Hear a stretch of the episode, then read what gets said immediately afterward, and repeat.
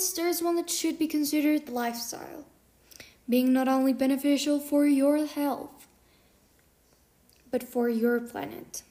Back in time, cigarettes were promoted as beneficial and things like Super Bowls, but then the same people who promoted this got lung cancer and other diseases.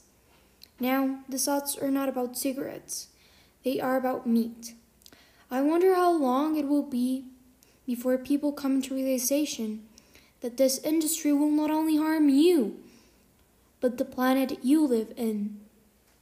Stay tuned for more information about how to save your planet through veganism or even just reducing your consumption of animal derivatives.